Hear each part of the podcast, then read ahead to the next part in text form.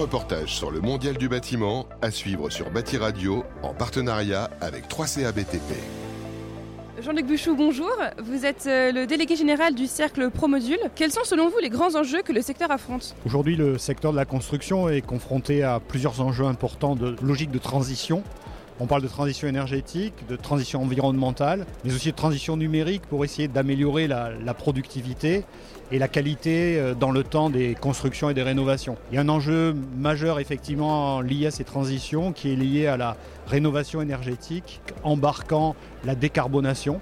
Donc ce sont des nouveautés ou des actualités qui, qui sont aujourd'hui prégnantes dans ce secteur et sur lesquelles il est important non seulement d'être sensible, mais de mettre en action et en œuvre les différentes procédés et procédures qui permettent à, à l'ensemble des acteurs et de la filière de, de s'ajuster et d'être opérationnels sur, sur ces thématiques. Quelles sont les actions que vous menez, en particulier en partenariat avec 3CA BTP 3CA BTP participe à des groupes de travail que nous avons constitués au sein du Cercle Promodule INF4 sur la nécessité de la montée en compétence des acteurs. C'est-à-dire qu'effectivement, quand on intervient dans un bâtiment, quel que soit son métier, on a des interactions sur un ensemble d'autres lots et c'est important d'avoir une vision, une analyse de ça. Nous essayons de produire des outils, des outils comme par exemple un projet qui s'appelle Batiscaf, qui est un outil par immersion de, de, simulation de parcours dans des maisons individuelles pour repérer des contre-performances, des pathologies qui seraient dues à des travaux ou solutionnées par des travaux.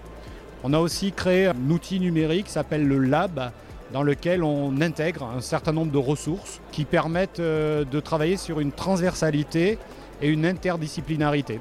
Comment est-ce que cela se traduit concrètement pour les entreprises? Les travaux que nous menons et les outils que nous essayons de mettre au service des centres de formation et des acteurs de la formation ont pour objectif d'amener dans les entreprises des jeunes acteurs qui ont grandi et qui ont été éduqués avec cette vision de façon à permettre aux entreprises de se situer dans cette réussite des transitions et de mieux en saisir les enjeux et comment améliorer les différentes performances de leurs actions, de leurs travaux, dans un objectif effectivement d'améliorer la, la qualité, la durabilité des bâtiments.